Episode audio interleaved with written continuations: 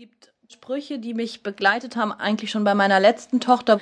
Der eine, der ist von Albert Einstein, der heißt, es gibt zwei Arten, sein Leben zu leben. Entweder so, als wäre nichts ein Wunder, oder so, als wäre alles eins.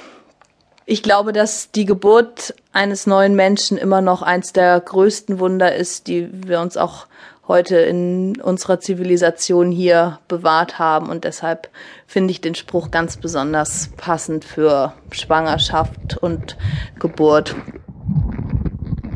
Beziehung von Anfang an, von der Zeugung zur Geburt.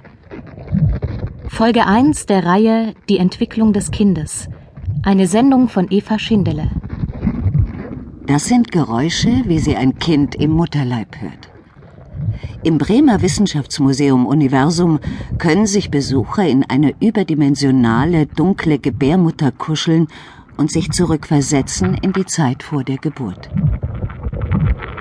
Und sie können auf einem kleinen Bildschirm beobachten, wie Ungeborene im Fruchtwasser schweben und turnen.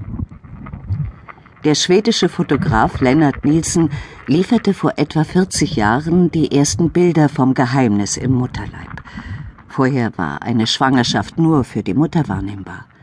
Sichtbar wurde sie erst in Form ihres runden Leibes, etwa ab dem sechsten Monat. Inzwischen verstehen Forscher diese vorgeburtliche Entwicklungszeit immer besser. Neugeborene kommen nicht, wie man lange dachte, als unbeschriebenes Blatt auf die Welt. Sie können bereits hören, schmecken und fühlen. Vieles, was sie im Mutterleib erleben, prägt sie für ihr weiteres Leben. Also ich kann hier fühlen, wo der Rücken liegt. Der liegt fast immer auf der kleinen Seite. Also da spüre ich was Festes. Ich kann die festen Teile unterscheiden vom, von weichen, wo ich stärker eindrücken kann, wo eben Fruchtwasser ist. Hier, ah, ja. hier ist jetzt, jetzt habe ich hier den Po. Ja, das ist der Po. Das spürt man schon, das ist so ein richtig, na, so ein harter Po. Tanja Kaller hat ihren Pullover hochgeschoben und tastet mit beiden Händen zärtlich ihren prallgespannten Bauch ab. Sie ist im achten Monat schwanger. Die Psychologin, Anfang 30, ist eine erfahrene Schwangere. Schließlich hat sie bereits zwei Töchter geboren.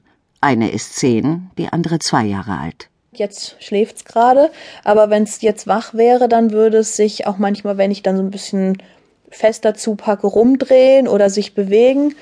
Und dann kann ich, wenn ich am oberen Bauch spüre, manchmal jetzt gerade nicht ein Knie oder ein Fuß spüren, der sticht dann so ein bisschen raus.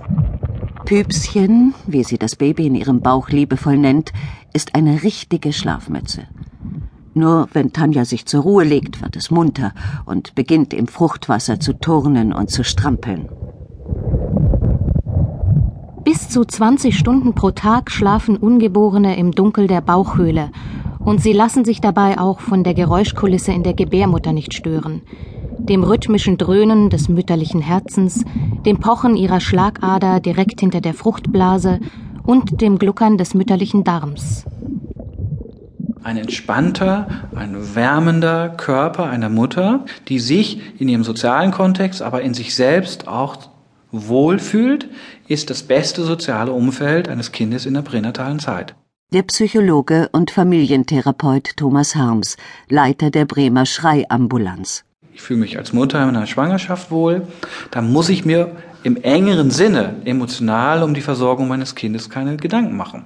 Es ist quasi die Spiegelung dieser Erfahrung des Kindes in aller Regel. Die pränatale Forschung zeigt, dass nicht alles, was angeboren ist, auch wirklich genetisch vererbt ist. Das ungeborene Kind lebt körperlich und seelisch durch die Mutter, die ihre Erfahrungen, gute wie schlechte, an ihr Ungeborenes weitergibt.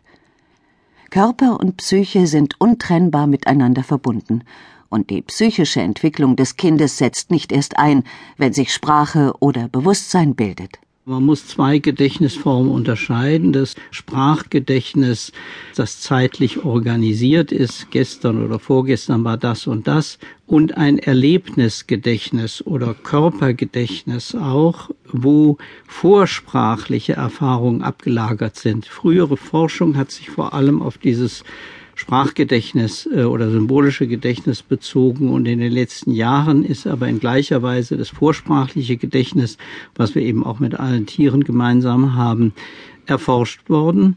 Und wie Tiere erleben auch Kinder vor der Geburt. Der Unterschied ist, sie können es nicht reflektieren. Das beginnt erst mit den symbolischen Funktionen und mit der Sprachentwicklung.